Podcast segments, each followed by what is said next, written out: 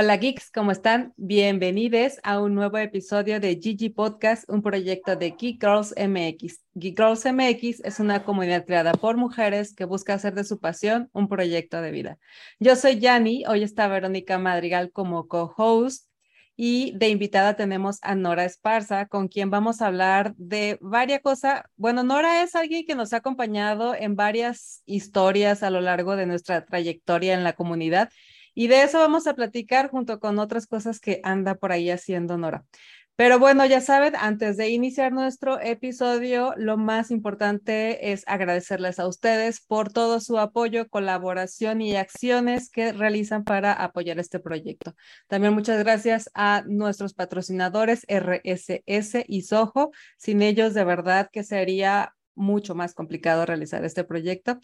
Y bueno, pues recuerden que nos pueden seguir en todas nuestras redes sociales como Geek y que tenemos una página geekgirls.com.mx. Hoy doy este anuncio al principio del episodio porque casi siempre lo doy al final y bueno, para los que no se quedan hasta el final, de una vez que estén enterados. Y bueno, pues ahora sí, sin más anuncios parroquiales, vamos a iniciar con la charla. Bienvenidas, comenzamos. Hola, Yani, hola, Nora, gracias este, por estos espacios que, que genera Yanni, de verdad, pura chica fregona que, que invita. Y pues como bien dice, o sea, Nora ha estado presente en muchos eventos de, de Key Girls y ya algunas seguramente les ha tocado ver la maravilla que es Nora detrás de, de las dinámicas que luego ha hecho, ¿no? En los meetups. Pero bueno, déjenles presento a Nora Esparza por aquellas personas que hasta ahora no les ha tocado hablar con ella o en algún mira. Nora Esparza es apasionada por el desarrollo humano, conferencista, facilitadora de programas de PNL para el TEC de Monterrey y Campus GDL y Monterrey. Es maestra en dirección y gestión de centros educativos, co-founder de Naobi, el kinder que te hubiera gustado estar cuando eras pequeño. Storyteller, coach, biodescodificación emocional, acompañante en procesos de cambios de creencias, actualmente en formación de hipnosis. Y qué difícil, ¿no, Nora? Bienvenida, pero qué difícil hacer estos cambios de creencias. Bienvenida, Nora. Ay, bueno, muchas gracias. Ay, gracias por la presentación, pero este, Yani, un gusto estar aquí con la comunidad. Efectivamente, ya tengo algunos años colaborando, digo, eh, en los meetups, no en todos, pero realmente en la mayoría. En el primero sí estuve, ¿no? Entonces, he, he visto cómo ha evolucionado la comunidad y de verdad para las chicas nuevas, eh, les recomiendo que se queden aquí. Hay mucho crecimiento, hay cosas que compartir.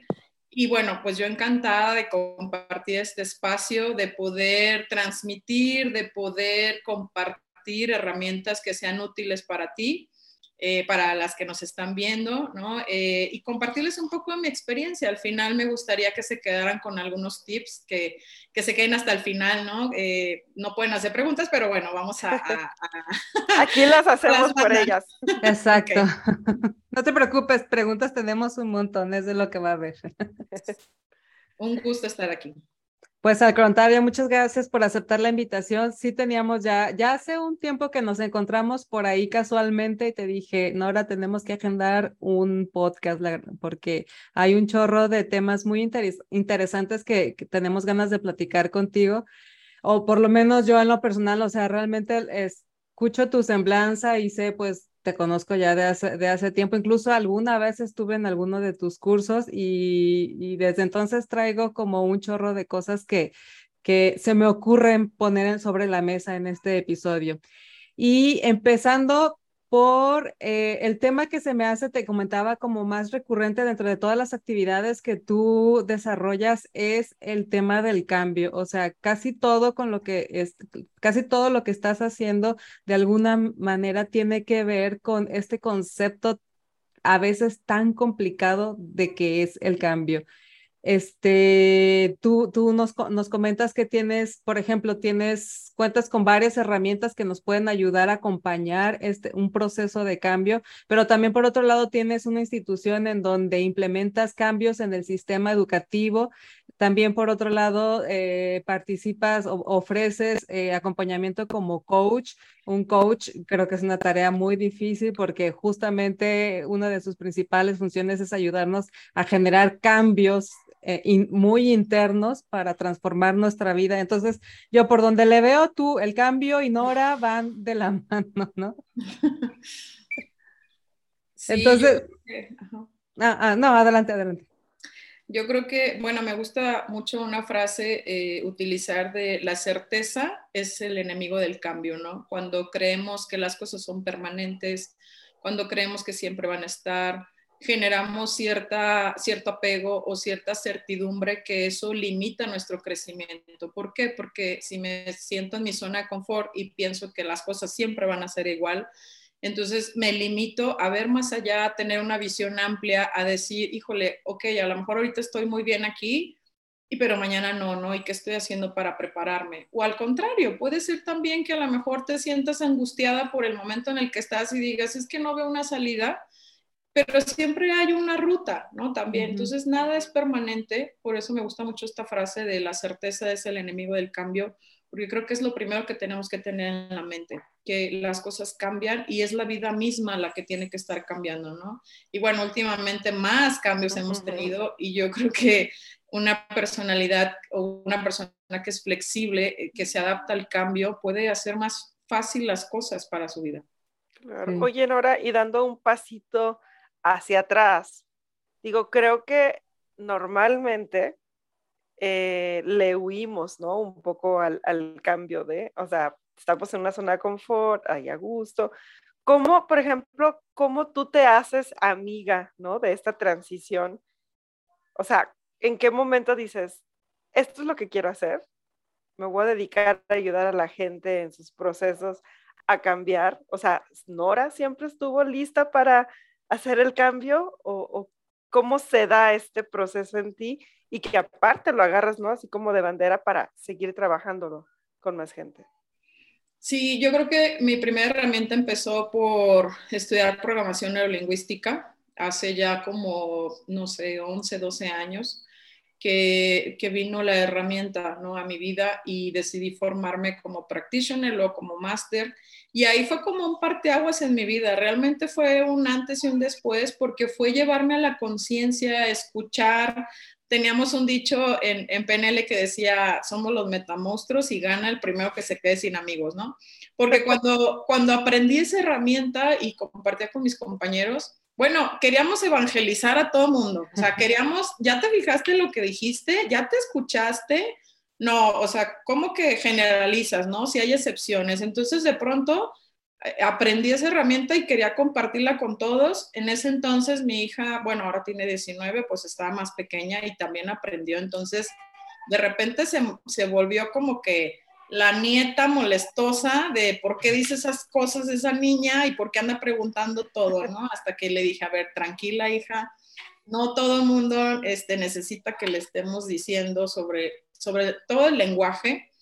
Y también, pues nadie nos está pidiendo nuestra opinión, ¿no? Entonces ahí aprendimos a regular, pero creo que desde ahí nace como mi, mi, mi gusto o mi necesidad también de crecimiento, de encontrarme conmigo misma, de mejorar patrones, de escuchar cómo me dirigía este, a mi hija, a mi familia, a mi entorno. Y para mí fue un cambio. Al principio lo haces muy consciente, eres como, te vas fijando, ¿no? Pero ya después se vuelve una competencia y de verdad ahora creo que lo hago de manera inconsciente, o sea, ya no me doy cuenta. O me dicen, me estás analizando, ¿no? La verdad es que no, simplemente de repente sí vota algo, ¿no? Y también he incorporado programaciones útiles, que una de las que más me ha gustado para mí que les puedo compartir es el con mucho gusto. Cuando alguien te da las gracias, generalmente, ¿qué decimos? De nada, es como, ah, pues no hice nada. No es este, nada. No hice nada. Y en realidad hay veces que así hacemos cosas. Entonces, la primera programación es cuando alguien me dice gracias, yo digo con mucho gusto. Y ya lo hago en automático o con gusto. ¿Por qué? Una es pues realmente fue un gusto servir. Otra es que si no fue tan buen gusto, pues le digo a mi cerebro que sí fue con mucho gusto y entonces ya no genero el cortisol, ya no genero el estrés. Y cuando lo haces de manera automática, de verdad hay un cambio en ti. Ya ese sí todavía de repente me bota cuando gracias y la otra persona nada, de nada, y yo digo, híjole, pues es que no fue nada, realmente sí hubo un intercambio, ¿no? Entonces, esa programación me ha funcionado. También la parte de cuidar mucho el lenguaje, o sea, cómo nos dirigimos hacia las personas, pero cómo nos dirigimos hacia nosotras mismas, porque a veces digo, híjole, somos los jueces más crueles y más exigentes con nosotras mismas, y digo, pues está difícil llenar como esa expectativa o, llegar a ese, ese parámetro, ¿no? Entonces, empiezo por PNL. Sí, lo importante de, digo, yo no era consciente de lo importante que es el lenguaje, o sea, de las palabras, del peso que pueden tener sobre nosotros mismos y sobre los demás las palabras que utilizamos para comunicarnos, porque muchas veces lo que sucede dentro de ti, en tu cabeza, a mí me pasó realmente, yo creo que me sigue pasando, pero antes con mayor frecuencia, lo que yo, mi, mi idea en la cabeza, de repente no era tan parecida a lo que sonaba cuando, cuando yo lo externaba, ¿no? Yo, te, yo tengo este, un poco la fama de, de, de, ser como muy seca o como muy seria y realmente no es porque yo quieras, bueno, igual y sí, no, sí lo soy, no lo sé, pero no, no es realmente mi intención. Muchas veces suena muy distinto lo que yo tengo en mi cabeza y lo que sale de mi boca. Y eso es porque tal vez no soy tan cuidadosa de las palabras que utilizo o no, o solo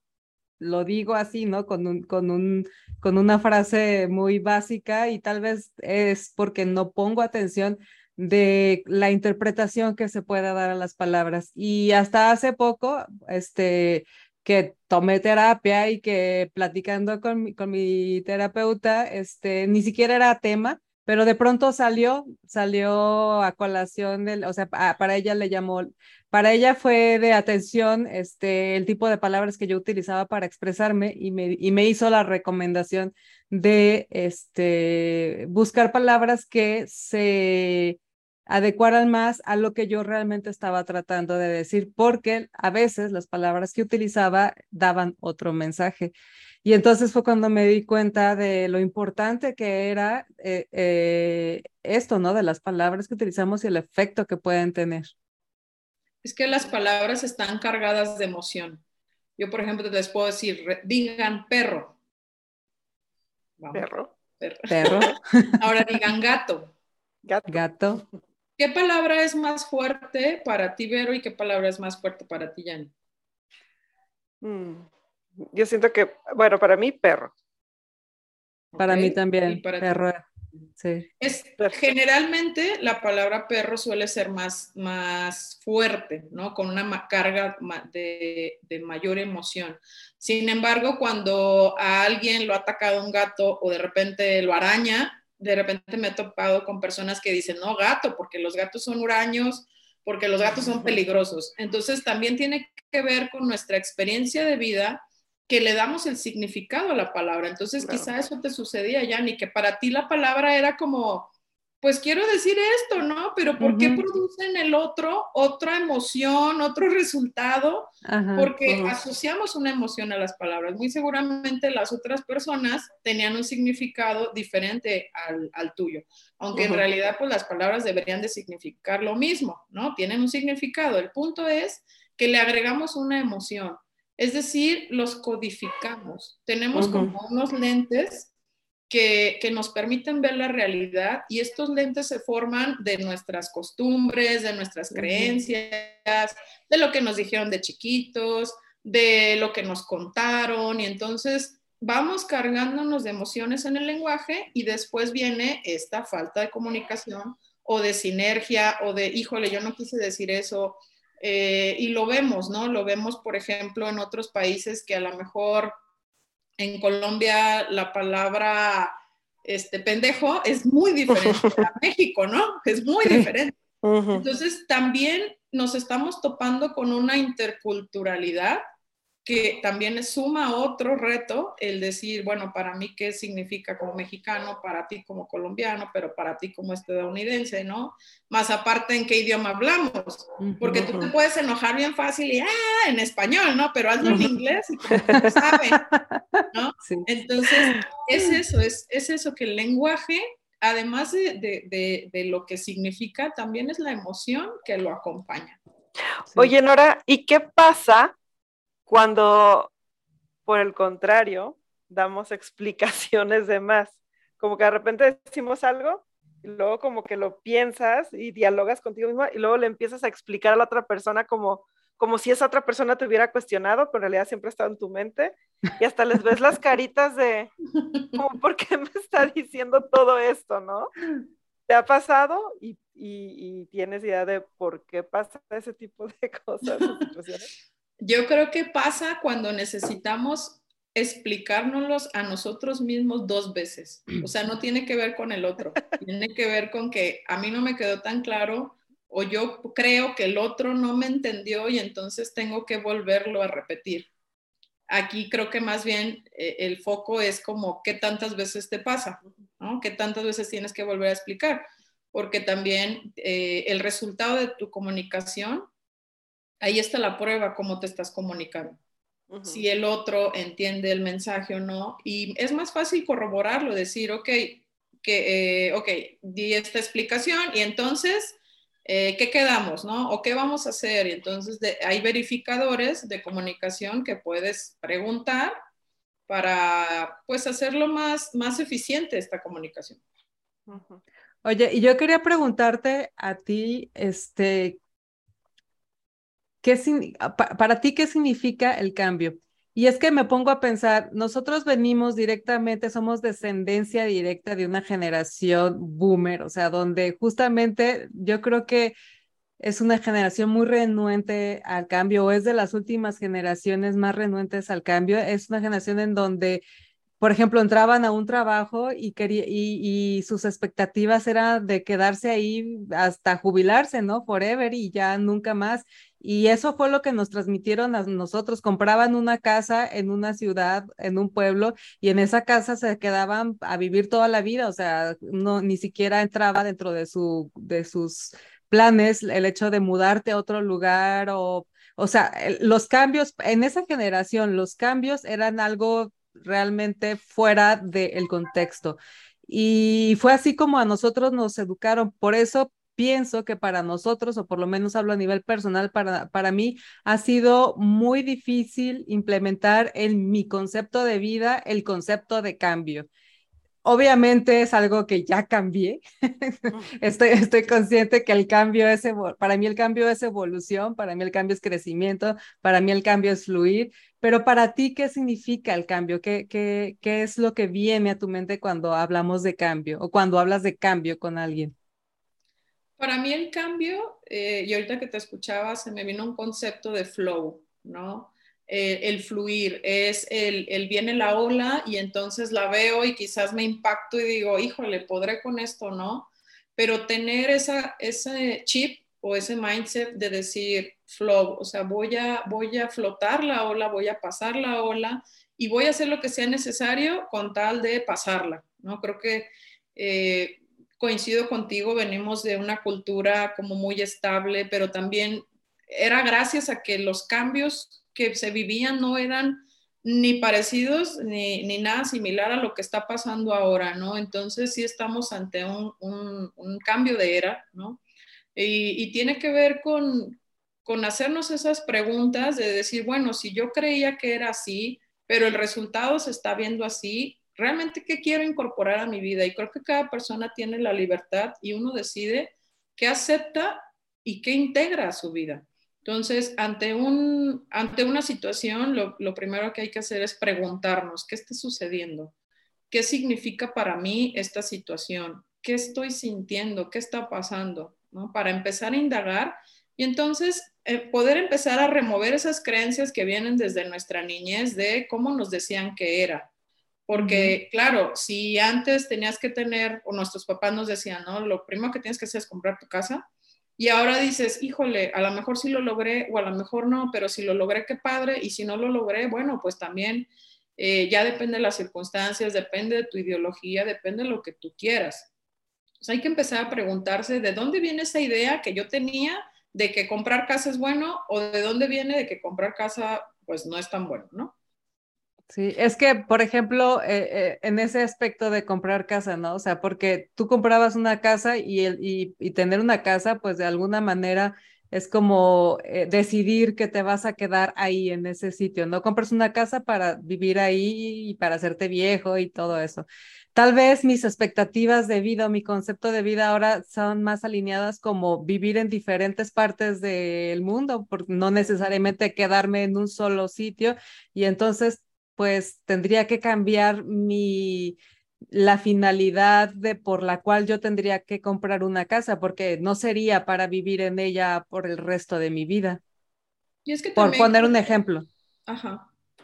Creo que también tiene que ver con, con, los estilos, ¿no? Con las personalidades. Hay personas que necesitan esa certeza, que necesitan tener su casa y ya dicen, ya tengo mi casa entonces ahora sí salgo al mundo, ¿no? Y hay personas que no necesitan ese sustento ¿Por qué? Porque quizás fueron criados con otras creencias, porque están motivados por viajar a otros países. Es decir, yo creo que no es, no es blanco ni negro, ¿no? Cada quien va encontrando el matiz que quiere dar a su vida y cada quien va encontrando qué es lo que necesita, ¿no? Si, si a mí me encanta esta idea de voy a, a vivir en diferentes lugares, habrá otras personas que dicen, no, pero ¿cómo crees? O sea, no, no, no, yo aquí estoy bien. Y aunque, y no tiene que ver con la edad, o sea, tiene que ver más bien con qué aporta a mi vida la seguridad que yo necesito. Sí. Sí, sí. Creo que lo importante aquí, independientemente en qué área sea, es como no quedarte estancado, ¿no? Especialmente si te das cuenta que hay algo que te está faltando y que no das el paso por ese simple hecho de, de a lo mejor de temerle, ¿no? Un poquito a, lo nuevo que viene, porque pues por lo regular las cosas nuevas tienden a dar un poquito de miedo. Oye, Nora, una pregunta, este, de las cosas que tú cambiaste en tu vida, ¿cuál fue como la que te causó mayor reto o la más difícil en algún momento? Ay, ¿qué será? Este, pues yo creo que definitivamente una separación de pareja es lo más difícil y yo creo que hasta ahorita ha sido lo más difícil o la transición o el cambio en mi vida más difícil. Yo creo que sería eso, ¿no? Porque cambias totalmente de identidad, de creencias, de, costumbres, de hasta de casa, ¿no? Entonces, eh, creo que ha sido el... Como de vida. sí, el mayor cambio. Pero aquí estamos, aquí estamos. todo bien, todo bien. Oye, ¿por qué, ¿por qué será que la mayoría de las veces, no estoy diciendo que siempre, pero por qué será que la mayoría de las veces los grandes cambios vienen después de una, podríamos decir igual, de grande, de gran proceso, eh, a veces doloroso? O sea, es que por lo general la, historia suele ser así, ¿no? Sucedió algo en tu vida que no esperabas, que te movió el tapete, que te tumbó el castillo que tenías ya construido y después de eso, este, viene una gran transformación que afortunadamente la mayoría de las historias que yo conozco han acabado en un ser humano con mayor, con más herramientas, e incluso más feliz, incluso más preparado, bla, bla, bla. ¿Por qué será que, que, que viene esto como pegado? Tú que estás más involucrada en estos procesos, cuéntanos. Pues yo creo que para bien o para mal, tocar fondo es lo que muchas veces nos hace movernos, ¿no? Eh, yo creo que hay dos tipos de personas. Personas que necesitan como sentir un gran dolor para generar el cambio y personas que de inspiración o de, sentir el posible dolor generan un cambio. No hay ni buenos ni malos, o sea, formas de ser, simplemente tenemos diferentes formas de actuar. Entonces hay personas que ven a alguien más que les está yendo mejor y dicen, ah, yo voy para allá, ¿no? Y, y cambian y hacen los ajustes. ¿Por qué? Porque están viendo esa motivación, ese placer futuro. Y hay otras personas que eh, necesitamos como sentir ese dolor y decir, ya no puedo más, ya no puedo continuar así, o sea, tengo que cambiar porque ya no puedo con esto. y se genera el cambio. O sea, son dos formas en las que, en las que los seres humanos suelen cambiar. ¿Y por qué se debe ante una situación así? Porque te rompe con todas tus referencias. Eh, alguna enfermedad grave, pues rompe toda referencia de salud, de situación económica, de situación familiar, o sea, eh, ataca muchos roles de tu vida, ¿no? La separación también, eh, a veces la, o sea, la muerte de un ser querido, o sea, hay cosas que te mueven mucho porque te mueven en muchos aspectos de tu vida. Sí. Rompen esa certeza o esa estabilidad de la que hablabas al principio, justamente.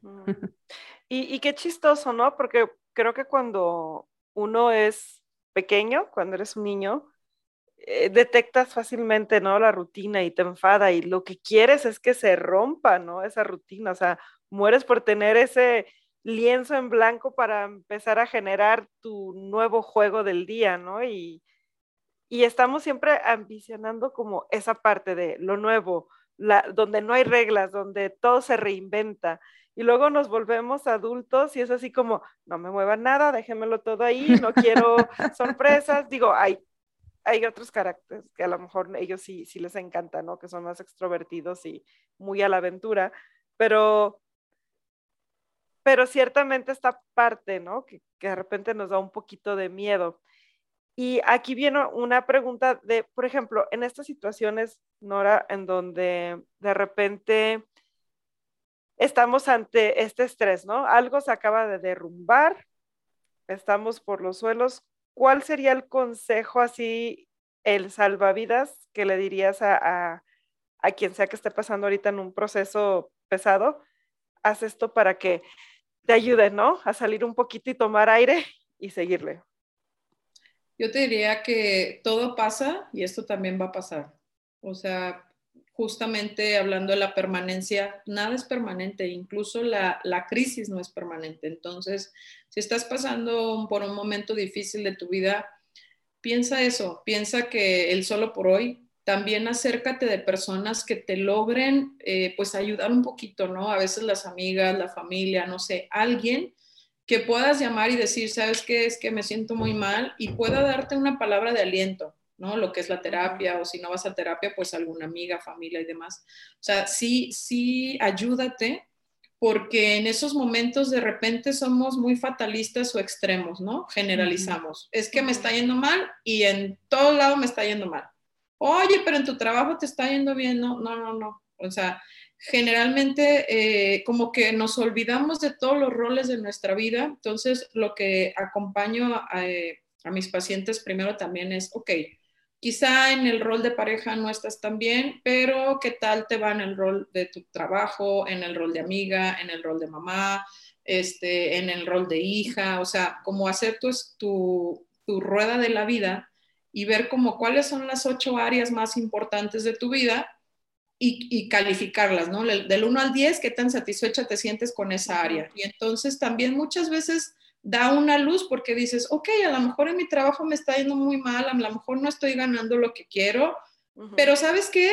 Eh, en mi familia me siento muy bien, ¿no? O en el trabajo, o sea, es decir, tomar como, no como una totalidad la crisis. Claro, entiendo que a veces sí la crisis puede abordar muchas áreas, ¿no? Como lo platicábamos, en ese caso yo, diría, pues apóyate de alguien, ¿no? Apóyate de una terapia, pide ayuda.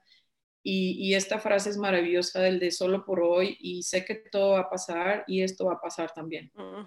Sí, sí, totalmente cierto. A mí cuando, cuando la escuché en algún momento, este, me sonó así como, no, no, no, en, en, ese, en ese preciso momento cuando alguien me lo dijo, no, ni siquiera me hizo sentido, ¿sabes? Estaba yo tan, tan eh, sumergida en, en, la situación y hoy, hoy que, que lo recuerdo y, hoy que lo, que lo mencionas tú, o sea, realmente es, es clave, o sea, es clave entender que de verdad todo pasa.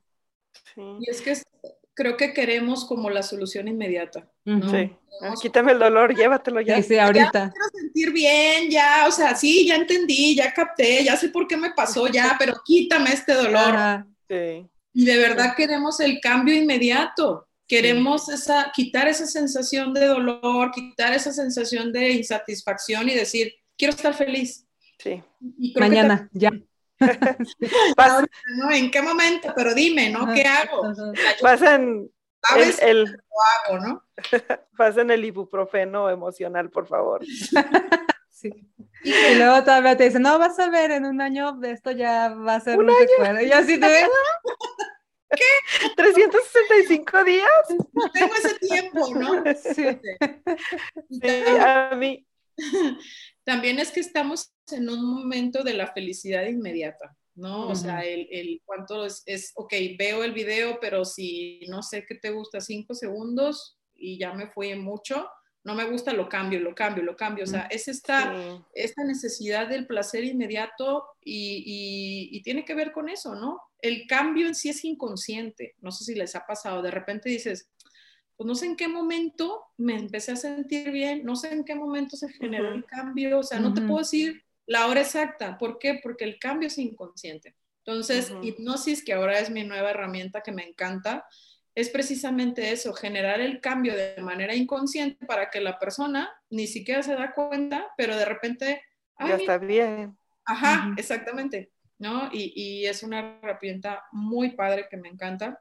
Y bueno, ya después ya les podré platicar, ¿no? Sí, de hecho, de hecho sí me gustaría a mí que nos fuéramos a, este, casi que casi nos, que nos fueras explicando a grandes rasgos qué es, por ejemplo, la decodificación, PNL y la hipnosis, pero antes, antes de dejar el cambio, quisiera, y siguiendo con la línea de los consejos, quisiera que nos, eh, nos aconsejaras o nos dijeras algún tip para las personas que son renuentes al cambio. O sea, si tú eres una persona que se considera renuente al cambio, pero sabes que es algo que necesitas implementar en tu vida y digo, sobre todo en esta, en esta época, ¿tú, tú qué consejo le darías o qué, qué, qué ingredientes en la receta puedes aconsejarle o no sé, algo que pueda ayudarle, especialmente a las personas que son renuentes al cambio? Yo le diría, tranquila, nada está bajo control, tranquilízate, ¿no? O sea, eh, creo que las personas que, se re, que no, no aceptan el cambio es porque quieren controlar todo y definitivamente no se puede controlar nada, ¿no? Realmente detrás de eso existe un profundo miedo. a, es que si no son las cosas como yo quiero, no sé cómo, o sea, no sé qué hacer y entonces me da miedo, me da miedo el perder, me da miedo el no saber reaccionar, me da miedo el ser insuficiente, me da miedo el, o sea, tiene que ver con un tema de miedo, Uh el, el no aceptar el cambio, es, no, no, no, a mí no me le muevas, a mí déjamelo así, pero la realidad es que nada puede estar bajo control. No, y, y, lo chistoso es que, eh, vamos a decir, si las cosas no te están funcionando, ay, pues entonces cambias, cambias la estrategia, entonces vuelve el cambio, ¿no? O sea, el cambio es tu mejor amigo. Hay que decirnos todas, el cambio es mi mejor amigo y comenzar a aplicarlo, ¿no? De alguna manera empezar a ser un poquito más, este, friendly con ese concepto y decir, lo voy abrazando poco a poco, porque... Pues fluir, eh, ¿no? Tratar de fluir. fluir. Que justo alguna vez ya hemos tenido esta conversación, Jan y yo, de que nuestro mismo cuerpo, ¿no? Nos enseña el cambio constante, ¿no? O sea, cómo éramos bebés y luego el, el cuerpo cambia a ser un niño y luego adolescente y luego adulto. O sea, tu mismo cuerpo, el móvil por el que andas ahí compartiendo experiencias y, y viviendo emociones en este mundo terrenal, es el primero en decirte y enseñarte cómo, cómo se ve y cómo se vive y cómo se siente el cambio, ¿no? Entonces, creo que sí estamos hechos para abrazar ese concepto, nada más sí. que sí, a veces el control lo arruina todo. Sí, pues es preguntarte, ¿no? Ante este cambio, ¿a qué me estoy resistiendo? ¿Qué estoy dejando de ver? ¿Cuál es mi miedo? ¿Qué pasaría? Me gusta mucho preguntar, bueno, ¿qué sería lo peor que pudiera pasar? Uh -huh. Y entonces cuando te imaginas lo peor, dices, ok, bueno, al menos ya sé hasta dónde podría tocar. Uh -huh. Y luego otra cosa, generalmente el 80% o 90%, dependiendo del autor, dicen que las cosas que imaginamos fatalistas no suceden. Uh -huh. O sea, nos encanta pensar la vida en vez de vivir. anticiparnos a la situación y nos encanta decir, bueno, claro, va a pasar esto, ¿no? Porque yo lo sé, porque ya me ha pasado antes. Y utilizamos este tipo de frases como profecías, ¿no? Y luego pasa y te digo, ah, ya ves, Vero, ves. Yo te dije. yo te dije. que eso iba a pasar. Y entonces, cada vez que se cumple mi profecía, pues, ¿qué crees? Creo más en esa creencia, ¿no? Y claro. Y por eso me cuesta más trabajo hacer un cambio, porque la tengo tan arraigada y tan, tan afianzada que difícilmente puedo abrirme a un cambio, abrirme a otra posibilidad. Sí. Sí, sí, sí, sí.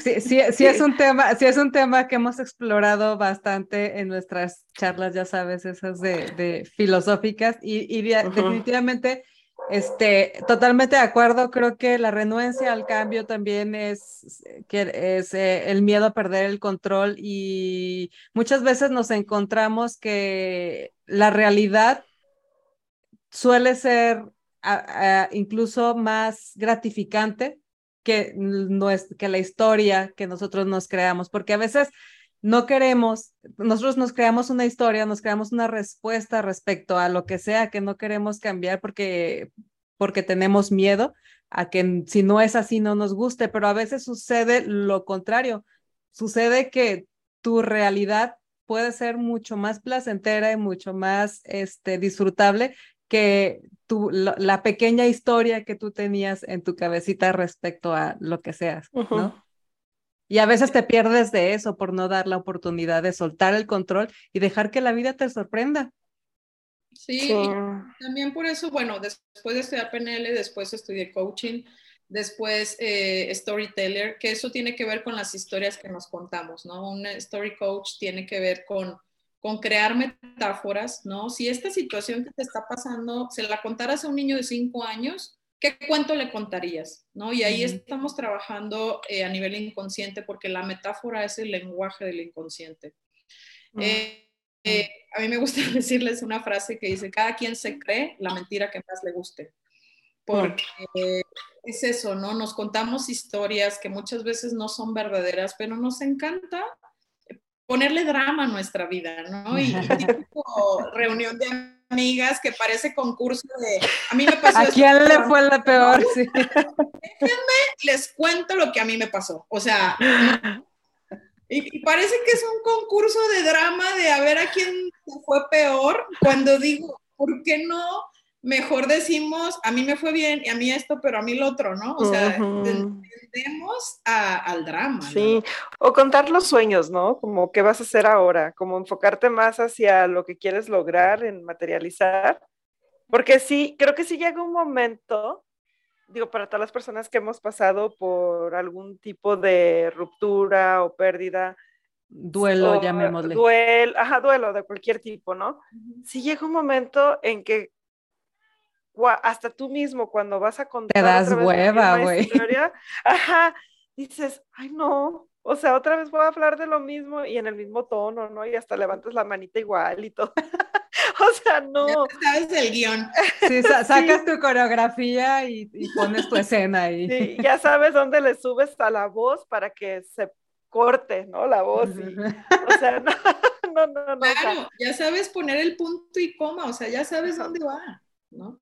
Y la pregunta aquí es, ok, si tenemos esta manera de, generar nuestras propias profecías y hasta cumplirlas, ahora imagínate al revés, que lo hiciéramos desde una perspectiva positiva, ¿no? De, de co-creación con el universo, de realmente ponerte un camino ante ti con todos esos ingredientes que tú quieres que comiencen a suceder para bien en tu vida porque al final del día, una de las, por ejemplo, como eh, visiones que a mí me gustaban, ¿no?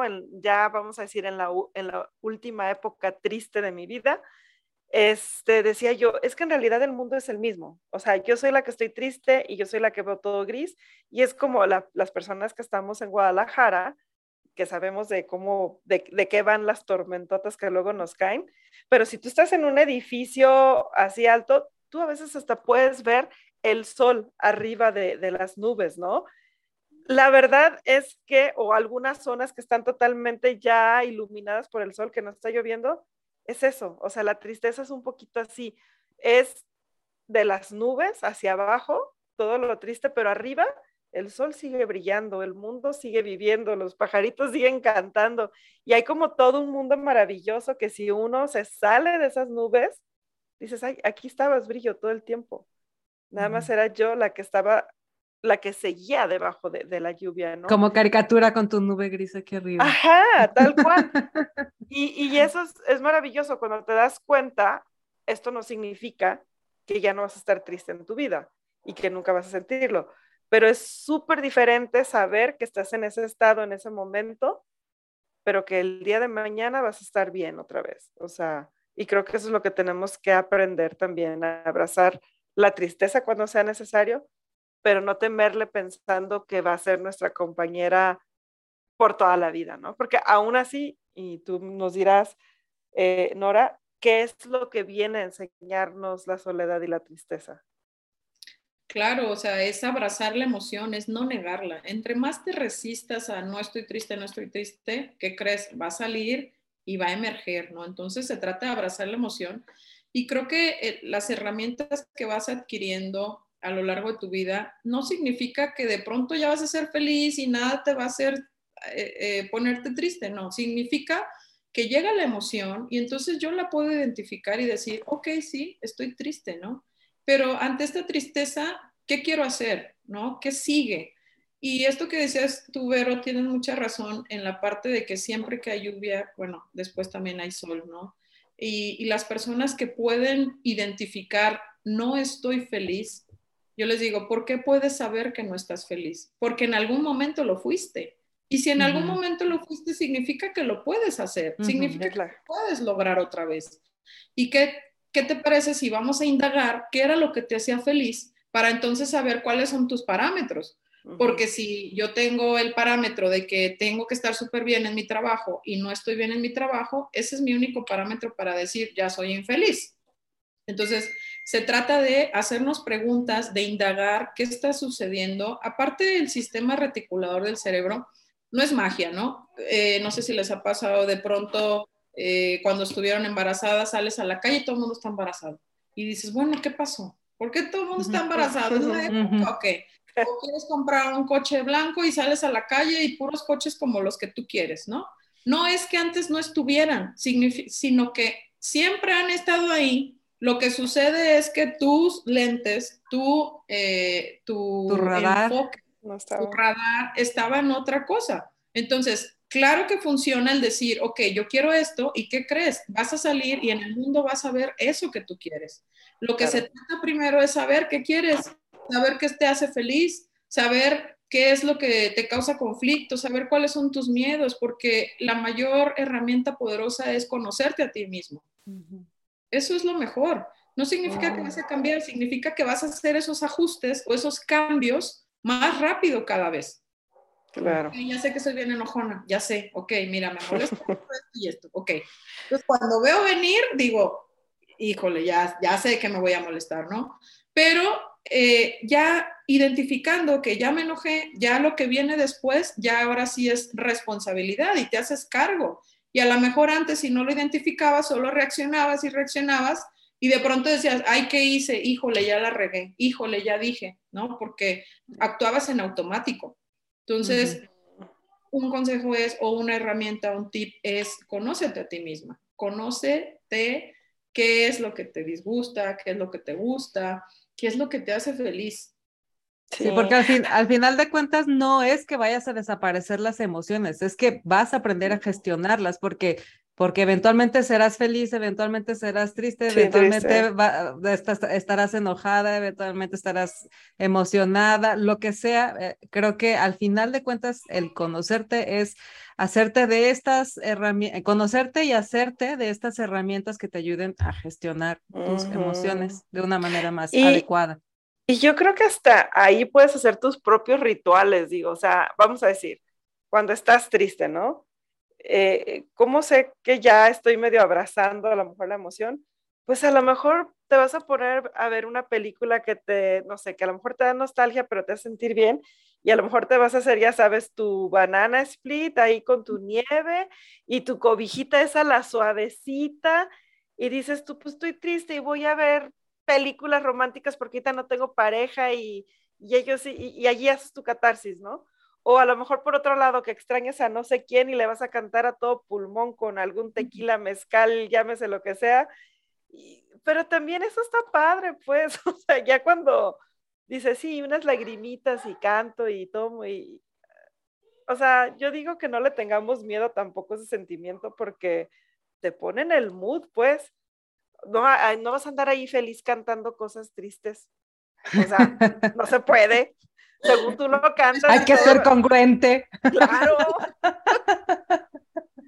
Claro, porque los cambios de emociones también es eso, también es aceptar el cambio, también es aceptar que, que hay cosas que, que, me mueven y hay cosas que no, y, es abrazarlo, ¿no? No es rechazarlo, sino es abrazarlo y darte tu momento y decir, bueno, pues sí, quiero ver la película, ya sé con cuál lloro porque lloro, ya lloré, ya, mira, ya. El Rey León, así.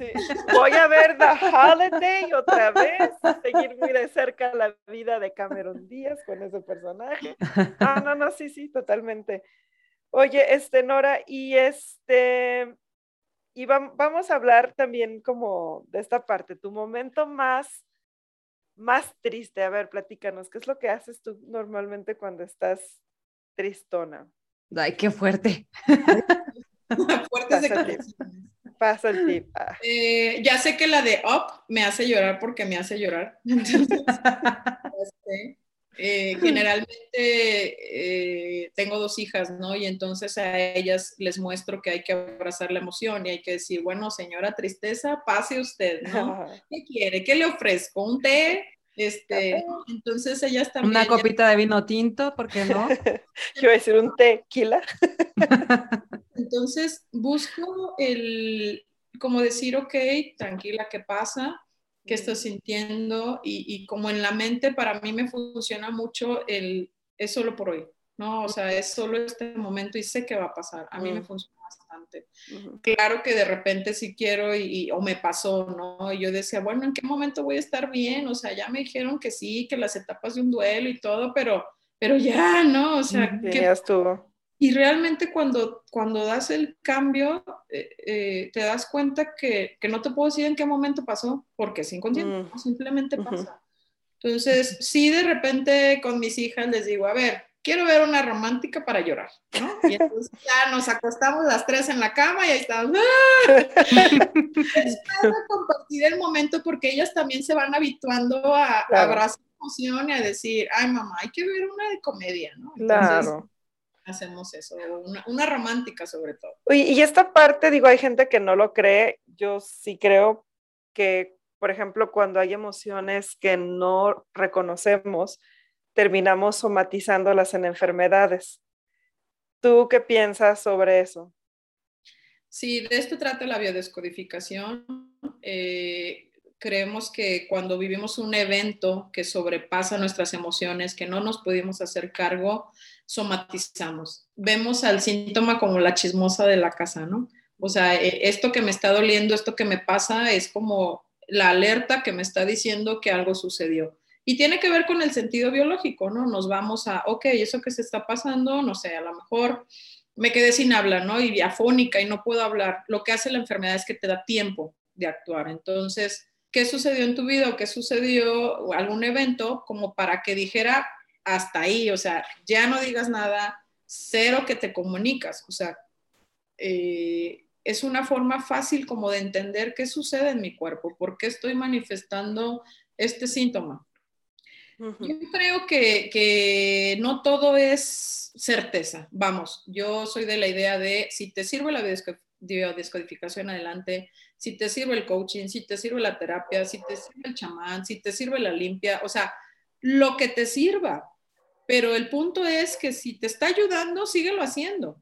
¿no? Tampoco no creo que, a mi parecer, casarse con una filosofía, una idea, porque de repente sí, yo sí soy creyente, ¿no? De, de tengo, híjole, no sé, como cinco años que no tomo un antibiótico, pero porque lo he hecho parte de mí.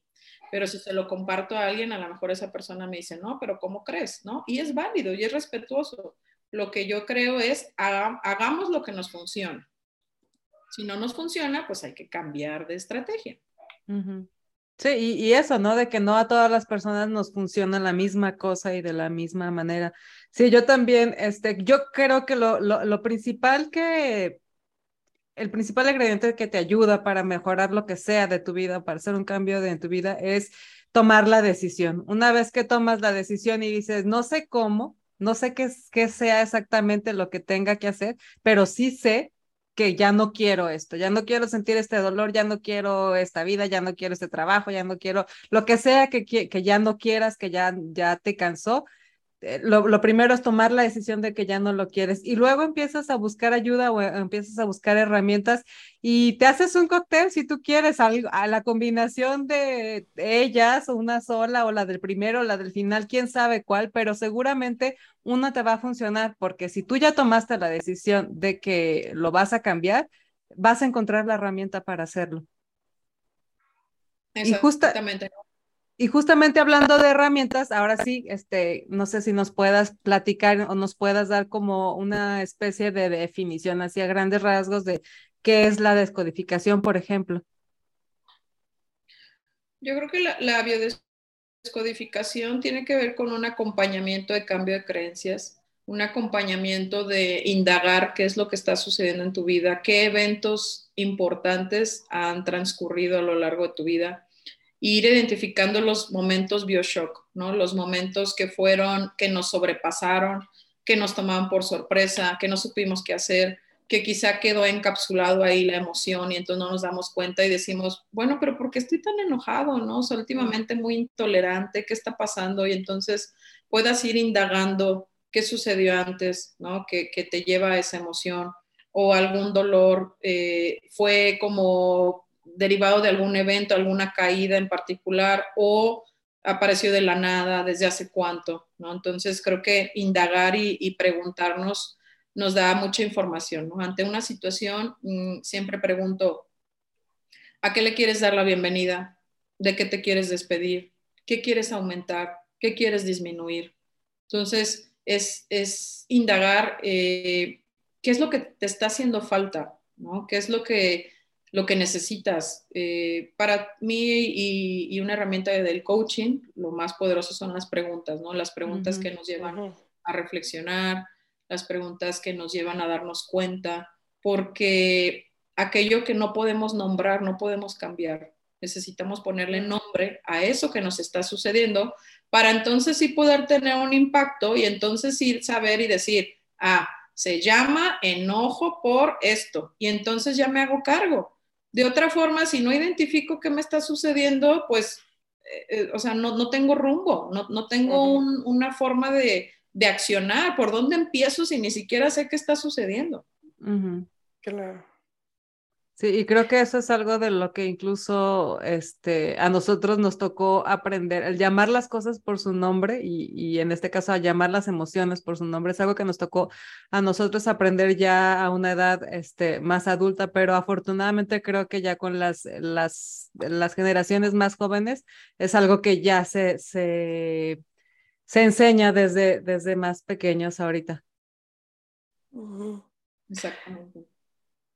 Y esta parte de la hipnosis, ¿cómo, cómo funciona? Porque a mí me llama mucho la atención y bueno, y siento que Hollywood lo, lo, ha planteado así como muy mágico, musical y demás. Y entonces no, no me lo imagino en el día a día. De hecho, de hecho a mí me daba hasta miedo. Yo decía, ¿y si la gente no despierta nunca? O sea, como ahí, ¿qué pasa, no? Platícanos algo de eso. A ver, ¿qué es? ¿Por qué se utiliza? O sea, ¿En qué casos puede ser recomendable? Sí, la hipnosis, hay una hipnosis de show, ¿no? La que yo estudio no es esa de show, no es de que duérmete y ahorita ya las dos dormidas, ¿no? Levántame. Levanta el brazo. No, es una hipnosis que tiene que ver más terapéutica. Realmente la hipnosis es más antigua que la psicología. Entonces, para mí esto me dio mucha tranquilidad y mucha luz, porque viene, híjole, desde tiempos inmemorables, ¿no? O es muy, muy antigua. Y cómo sucede es que en un estado de trance, en un estado donde la persona está relajada, no está dormida, puede estar incluso con los ojos abiertos, eh, generar entonces una serie de sugestiones que se van quedando en el inconsciente y trabajamos con el inconsciente. Entonces, de manera, eh, no sé, sin darnos cuenta, generamos el cambio. ¿Para qué es aplicable? Híjole, pues, digo, no puedo decir para todo, pero pues hasta ahorita como las situaciones cotidianas, ¿no?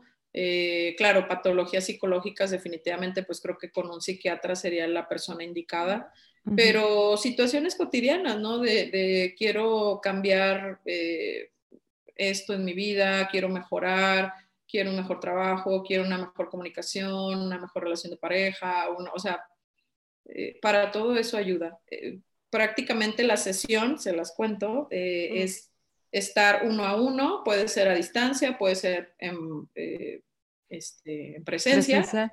Presencial. ajá, y entonces empezamos a hacer una serie de respiraciones, de, de ejercicios de relajación, y entonces empiezo yo, puedo contar historias, o puedo decir sugestiones, o puedo preguntar, lo primero es que quieres trabajar, ¿no? ¿Qué, qué solución te gustaría encontrar en esta sesión?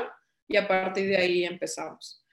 Eh, digo, apenas estoy, estoy estudiando, entonces ya después ya podré platicarles más, pero hasta ahorita va, va eso, ¿no? Y, lo impresionante para mí es como que ese cambio de creencia, sin darte cuenta, lo empiezas a hacer. ¿Cómo, trabaja esto del consciente y el inconsciente? ¿Cómo, cómo funciona? En la mente, pues tenemos una mente inconsciente y una mente consciente, ¿no? Todo lo inconsciente es lo que no te das cuenta. Por ejemplo, ahorita todo el, nacimiento eh, de las células o todo el trabajo de tus órganos, pues realmente no, nos damos cuenta, ¿no? no te das cuenta, pero sí tienen un efecto en ti. Sí, pero está pasando. Este, todos los patrones aprendidos que, que salen de manera automática se quedan en el inconsciente. Eh, todas las emociones se quedan en el inconsciente. Entonces hay una mente consciente que se dice que puede estar al tanto como de siete, ocho cosas a la vez, no más. Pero hay un inconsciente más amplio que sí está eh, en atención de todo lo que sucede. Entonces se trata de hablarle a la mente inconsciente, distraer la mente consciente, hablarle a la inconsciente para generar este, un, un cambio, ¿no? Ok, y, bueno, eh, es, un recurso, o sea, eh, generar un cambio a través de la mente inconsciente es un recurso que puedes utilizar, pero igual puedes hacerlo de manera consciente, ¿no? Como por ejemplo cuando conscientemente, eh, no sé, adquieres un nuevo hábito de hacer ejercicio de, o de con mejor alimentación o de lectura o de, no sé, qué sé yo, un hábito consciente ¿Cuál es la diferencia entre los efectos de, de ambos? Si lo, empiezas a hacer de manera consciente y dices, todos los días me voy a levantar, ¿no? ¿Por qué? Porque tengo esta ganancia. Se vuelve, es una competencia consciente, pero ya después, cuando lo haces en automático, es cuando se vuelve inconsciente, como cuando aprendemos a manejar, ¿no? Al principio estábamos al pendiente, pero si del espejo, eh, del retrovisor, de la palanca. No, bueno, y si es estándar, olvídate. Entonces, eh, queríamos tener como conciencia de todo. Después, ¿qué pasa? Que ese movimiento se vuelve un hábito, se vuelve inconsciente y ahora puedo ir manejando y de repente decir, ah, ya llegué a mi casa y no supe cómo llegué, porque tu inconsciente sí estuvo actuando. Tu, tu conciencia a lo mejor estuvo en una llamada de teléfono, eh, a lo mejor estuvo pensando otra cosa, pero tu inconsciente hizo que llegaras a casa por la misma ruta y de la misma manera, ¿no? Y no te diste cuenta. Hacemos muchas cosas de manera inconsciente. En algún punto fuimos conscientes de eso y ya después perdimos la noción. ¿Y qué sucede? Que hay muchas cosas inconscientes que son pasadas de generación en generación. Como mm. eh, Bruce Lipton en, en, su libro de la biología de la creencia habla que está probado que las creencias se transmiten de generación en generación a través de las células también. Entonces, cosas que no sabemos que traemos cargadas, que son de manera inconsciente.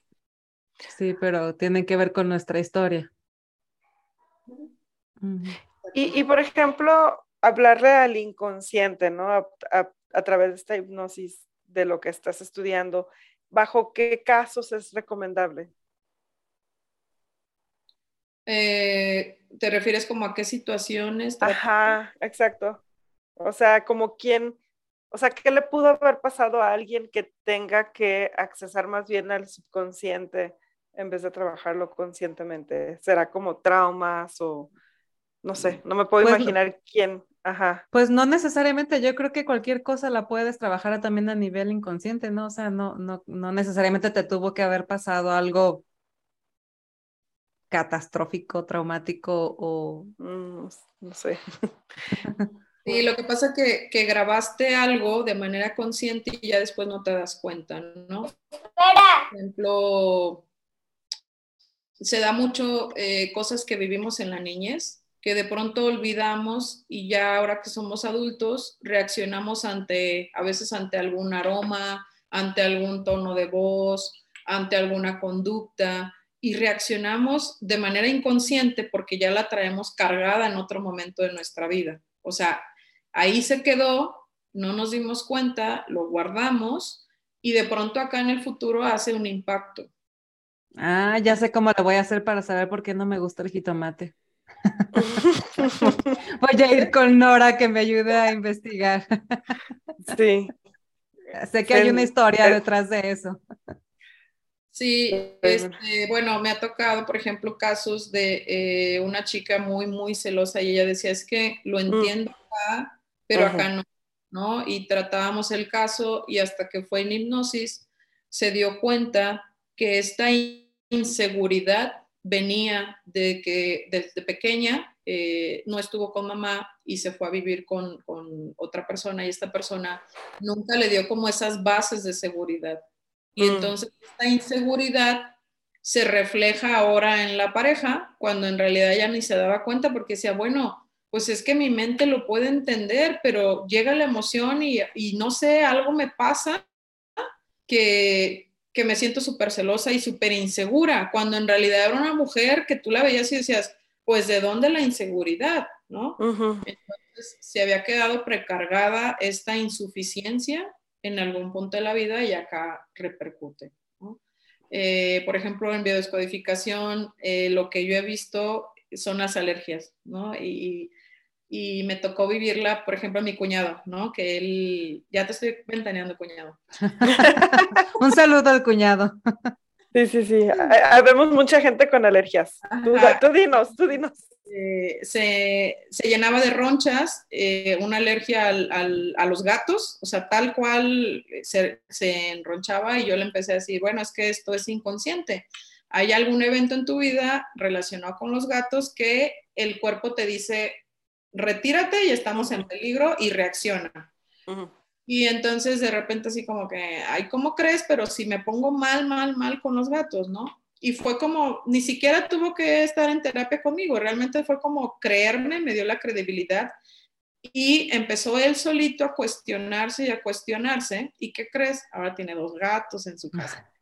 Entonces, para mí eso es increíble y como ese caso lo he visto en otras muchas veces, ¿no? Con compañeros y demás, en donde dices, bueno, hay algo que definitivamente la mente es poderosa, ¿no? Y, es este inconsciente. Me queda claro Sí. hay algo de lo que nos hemos estado convenciendo durante todo este proceso de, vida, es que la mente es poderosa y muchas veces creamos, no muchas veces, la verdad es que el 99% de las cosas que nos suceden las creamos nosotros mismos. Sí. Así es, porque eh, el lenguaje es, es creador, ¿no? El lenguaje forma y entonces cuando yo tengo una creencia acerca de lo que estoy viviendo, me la repito, me la repito, me la repito y es una forma de verlo, ¿no? Eh, fácil, yo puedo, yo puedo tener a la mejor mamá del mundo o puedo tener a la peor. ¿Por qué? Ah. Porque si la mamá fue, por ejemplo, muy chiquiona, yo puedo decir, ah, es la mejor del mundo porque me chiqueaba pero si no fue muy chiquiana, yo puedo decir, es la mejor del mundo porque trabajaba y salía adelante y, ok, nunca nos abrazaba, no tenía tiempo, pero era porque quería salir adelante. Y es la misma, es la misma situación, pero depende de mis ojos para crear esa realidad, ¿no? Y a la no te puedo decir, pero ¿cómo crees que era la mejor del mundo si nunca te abrazaba, nunca te chiqueaba, nunca estaba? Claro que no, ¿no? Y, y tú puedes decir, no, sí. Entonces, mucho depende de cómo lo veamos las cosas. Por eso, de ahí parte del que creamos nuestra realidad. Totalmente. Y entonces, bueno, haciendo como un poquito de resumen, pues tenemos la hipnosis que podemos trabajar las partes inconscientes, tenemos la programación neurolingüística. Neurolingüística, que esta es de cómo nos hablamos, o sea, las palabras que terminamos materializando estas emociones, ¿no? O ideas. Creamos programaciones. Y, o sea, cuando dices creamos programaciones, ¿a qué te refieres? Según lo que nos decimos es lo que nos creemos. Exactamente. Ah, mira, sí estoy aprendiendo. Oye, entonces, digo, ya como, como para cerrar, porque ya se nos vino el tiempo encima, este, dentro de las terapias, bueno, dentro del acompañamiento que tú ofreces, este, cuentas con varias herramientas, entre ellas son mm, de biodescodificación. Ajá, e, NPL, coaching, ¿qué más? Eh, hipnosis. Eh, pues digo, siempre estoy estudiando la parte de desarrollo humano. A mí mi, mi, dulcecito del día es ver una conferencia que tiene que ver con psicología, con el desarrollo humano. Y últimamente eh, se dio de manera orgánica como esta parte de la, de, del tema parejas, ¿no? Que no sé por qué las personas empezaron a acercar a mí por temas de pareja, por temas de cómo utilizar las aplicaciones y demás. Y yo decía, bueno, ¿qué está pasando? No, no, soy, terapeuta de pareja. Sin embargo, de manera orgánica se dio, ¿no? Entonces creo que, que tiene que ver con las herramientas que voy adquiriendo, con la comunicación, eh, con la escucha activa, con el acompañamiento y realmente cuando tengo a alguien enfrente es como, ok, qué puede servir ¿no? para esta situación. Perfecto. Pues no sé, este, ahora sí que para quienes nos estén escuchando y quieran o que los acompañes en algún proceso que estén realizando o, en algún cambio que quieran realizar en su vida, ¿por dónde te pueden encontrar? Eh, estoy en Twitter como arroba Nora doble E mayúscula. Estoy en Instagram como coach Nora Esparza ahí me pueden encontrar. Perfecto, ya saben que como siempre vamos a poner las redes aquí abajo en la descripción. Y este, qué, qué tema tan interesante, de verdad. Este es, eh, es un tema que no, no es la primera vez que tocamos y no necesariamente frente a la pantalla. Es un tema que, con el que hemos pasado largas horas este, platicando entre Vero y yo y parte de las demás chicas. Este, entonces, muchas gracias, Nora, por darnos eh, un poco de claridad y un poco de, orden a todas estas ideas que de repente nos vienen a la mente, sobre todo a mí en lo personal con el concepto de cambio. Y pues nada, de verdad, muchas gracias por acompañarnos y por compartirnos tu experiencia. También, pues, Vero, muchas... No, perdón, adelante, adelante.